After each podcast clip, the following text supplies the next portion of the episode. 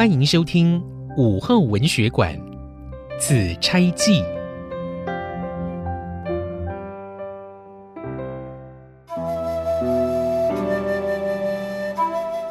李益与韦夏卿在卢太尉府上相见，李益问起崔允明的处境。韦夏卿在卢太尉的威胁之下，无法对他说出真相。不久，王绍儿的妻子扮成的鲍三娘来了。太尉爷在上，民女叩见太尉爷。您是何人啊？何事求见啊？民女鲍三娘听闻五千金即将出阁，特地前来献上一副上等的紫玉钗。哦，嗯，哼哼。哈哈哈哈哈哈！好，好，好，好。那太尉爷，请过目。嗯，好。小燕穿花，雕工精细。嗯，果然是上等好差呀。呃，来，十郎，你也来看看啊。李毅从太尉手中接过玉钗，心中一惊。啊，这位夫人。您刚刚说您是鲍三娘，敢问您家中是否有姐妹？鲍家一共七姐妹，我排行第三。那您可认识鲍四娘？四娘是我妹妹，她专门为人做媒。实不相瞒，四娘呢曾经对我说这玉钗的来历，这原本呢是霍王千金。霍小玉的首饰，谁知啊，那霍小玉的夫婿李家三年未曾返家，音讯全无，所以上个月呢，就托我四妹帮他说媒，并且把玉钗呢交给四娘，说是不想保存旧物。我心想呢，太尉爷五千金即将出阁，这玉钗倒不如献给太尉，也是美事一件呢。十郎为何如此在意鲍家呢？启禀太尉，霍小玉正是贱内啊！竟有如此巧合之事啊！鲍三娘，你把玉钗留着，你先退下。谢太尉，民女告退。小玉，真没想到你会这么负心。我们不是约定了八年吗？好了好了好了，你也别这么伤心了。状元郎哪怕还娶不到媳妇呢？啊！太尉也明察，小玉改嫁必然另有隐情。哎，你糊涂，这哪里会有什么隐情啊？这紫玉钗既然离开了霍小玉的身边，也就表示他对你已经无恋战之心。无论他要改嫁。或者是不改嫁，那是他自己的决定。你是读书人，要有读书人的骨气，要小明大义。要更何况呢？如果小玉已经改嫁，你再去找她纠缠，这不闹出笑话吗？啊，我这是为你着想啊，你明白吗？呃呃，晚上明白。哎，老夫能够体会你现在的心情。呃，要不，老夫今天就把小女燕珍许配给你。韦少府在此，也刚好为你做一个媒。不知道十郎意下如何？晚生谢过大人的好意，但是我一定要见到小玉，弄清楚是怎么一回事。太尉爷家小姐的婚事，恕我不能答应。你怎么这么死脑筋呢？天下女子多的是，那霍小玉明摆着已经忘了你了，你这是何苦呢？韦少府，你快帮我劝劝十郎啊！十郎啊，太尉说的不错，何况五小姐聪慧貌美，一定强过小玉，你就再结一门亲事，忘了小玉吧。你这是什么话？李毅你敢违逆我？嗯，不怕你的功名啊？啊！呵呵。李毅手中握着紫玉钗，愤怒地看着韦夏青，全身发抖。突然，李益将紫玉钗放入口中，作势要吞下玉钗自尽。十郎，十郎，你这是何苦啊？李毅，你这点小招式就想威胁老夫吗？啊？你以为我什么都不知道啊？啊？来，你看看，这是什么？是不是你写的字？哼，这三年来，玉门节度使早已经知道你有谋反之心，所以暗中将你的书信交来给我。这表示你有欺君之心，这是诛九族的大罪呀！我原本还想帮你掩护，谁知道你竟然毫不领情。我明日早朝就去奏明圣上，铁证如山，我谅你也无法狡辩。恩师，谁是你的恩师啊？恩师饶命！恩师饶命！哼！啊！另一方面，霍小玉卧病在床，做了一场梦。晚莎，晚莎，小姐，您醒了。刚才我梦见有一位黄衣男子送我一双花鞋，不知道这是什么意思。黄衣男子，嗯，花鞋，嗯，黄色是吉祥的颜色。至于花鞋嘛，鞋。莫非是和谐？哎，小姐，这是不是说破镜重圆之日已经不远了？这是个好梦啊！这位黄衣男子让人看了心安，不知道是什么人呢？说不定是神仙。小姐做人这么好，神仙呐，当然也要帮你啊！哎，晚莎，你帮我看看，还欠些什么钱？紫玉钗卖了之后，把这些钱都还了，再看看能剩多少。我们要想想以后的日子。哎，有人敲门，你去看看吧。哦，小姐，是景仙伯伯。老侯叩见郡主。侯伯伯，您不必那么拘束。郡主这个名字，我早已看淡了。是。是，侯伯伯，那紫玉钗可有找到买家？禀郡主，卢太尉五千金即将出阁，因而高价收购，卖得九万贯呢。嗯，景仙伯伯知道是谁娶了卢家的千金吗？这我也只是听信市井传言，说不得准呢。我听说啊，这位姑爷是陇西人。在塞外有些战功。陇西人，侯伯伯，多谢您，您辛苦了，请原谅我无法起身相送。郡主，请保重啊。嗯，晚莎。啊，景仙伯伯请。哦，好，好，好，好，好。好。晚莎，你整理一下，随我一同去太尉府。太尉府？难道？小姐怀疑五姑爷是，是或不是，见了便知。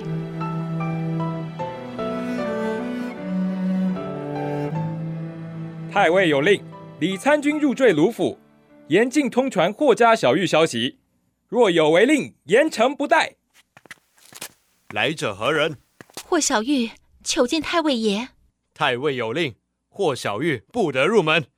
您请回吧。你们，你们，你们欺人太甚！小姐，小姐，保重啊！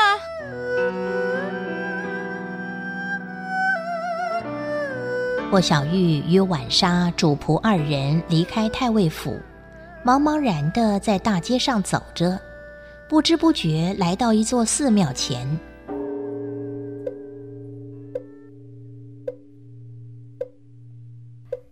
嗯慈恩寺，这是为了长孙皇后而修建的寺庙，是玄奘大师译经所在。婉莎，你拿三万贯钱去布施吧。小姐。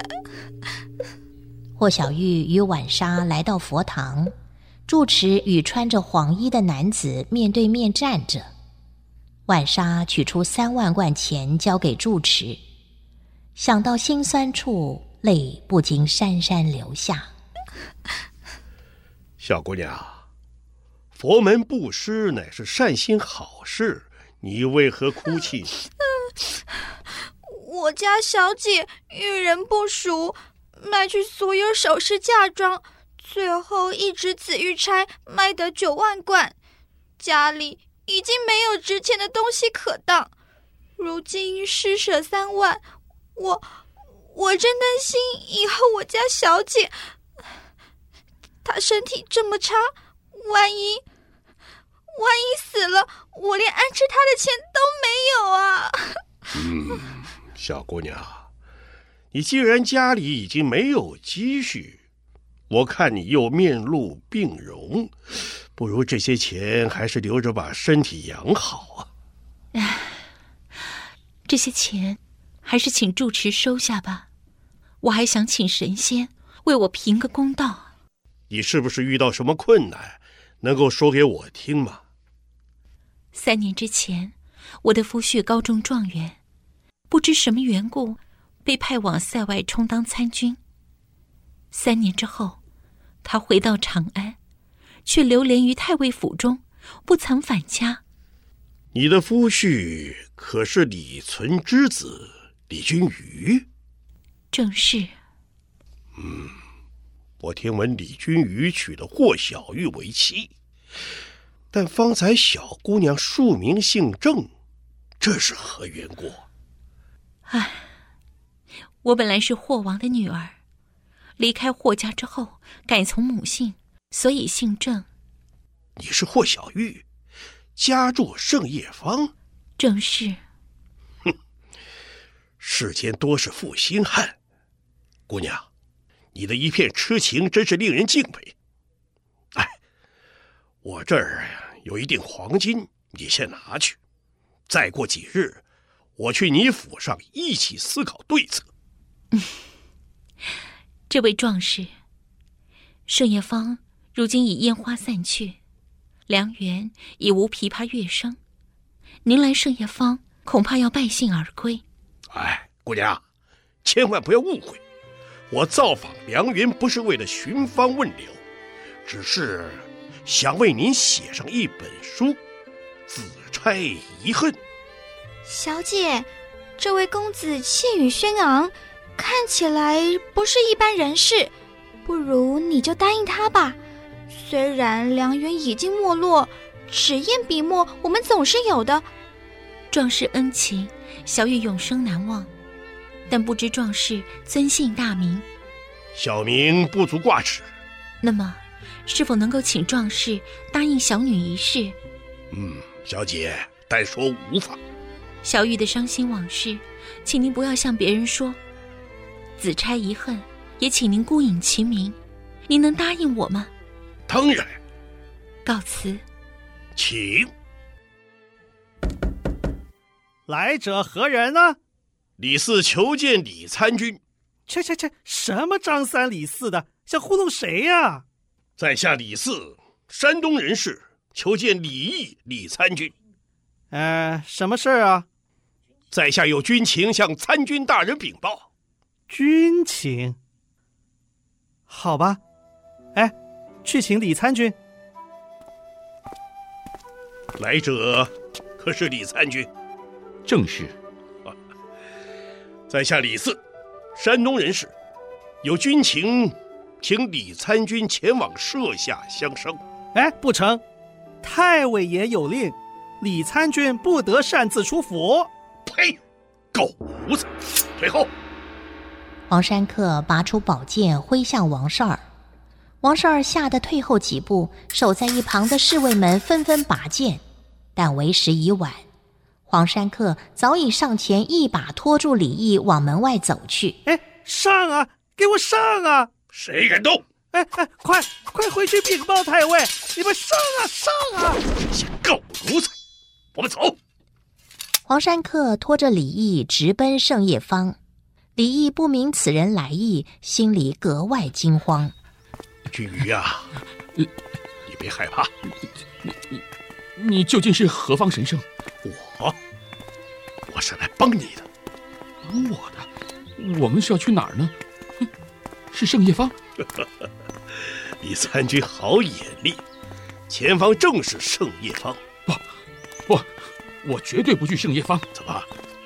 圣叶坊里有豺狼虎豹？没有，但是我绝对不去。你这负心郎啊！啊，这是小玉让你来的。小玉早就已经移情别恋了，为什么又要来找我呢？移情别恋的究竟是谁？你自己跟他说嘛。黄山客以他粗壮的臂膀，携着李益一路朝向良园奔去。李益原本不断挣扎，不肯走入圣叶坊，但渐渐的，李益似乎也发现事有蹊跷。两人来到圣叶坊良园，李益见到昔日熟悉的情景，变得萧瑟荒芜。心里不禁黯然神伤。琵琶声已经不在，只闻得到空气中一阵浓烈的味道。庭院里，一位白发苍苍的老妇在煎着草药。老夫人，请问此地可是圣叶方良园？正是。可有名叫霍小玉的女子？小玉吗？我，我这药。就是为小玉熬的呀！这六十年来，老身不曾在人前掉过眼泪，但是哪知道这孩子命薄，嫁给状元郎，下场也不过如此。娘，小玉，小玉她怎么了？你，你是十郎，你总算回来了啊！你知道小玉为了等你，已经病得不成人形了吗？你，你总算回来了。娘，小玉，小玉，他人在哪里呢？就在屋内，你快进去啊！小玉，十郎来了。姑爷，是姑爷，小姐醒醒啊！快看，是姑爷回来了。嗯，十郎。小玉，小玉，是我回来了。小玉，十郎，你不在太尉府做你的乘龙快婿，来我这儿想做什么？这几年来，我有高堂，却无力奉养；我有琵琶，却无心歌唱。日想夜想的都是李十郎，而你。你在哪里？你在太尉府，你在太尉府做你的五姑爷。小玉如此命薄，早知当初就不该听信你的蒙心之事。水上鸳鸯，云中翡翠，日夜相从，生死无悔。你还记得吗？你不记得？你不记得，小玉，我的妻子，我也是有苦衷的。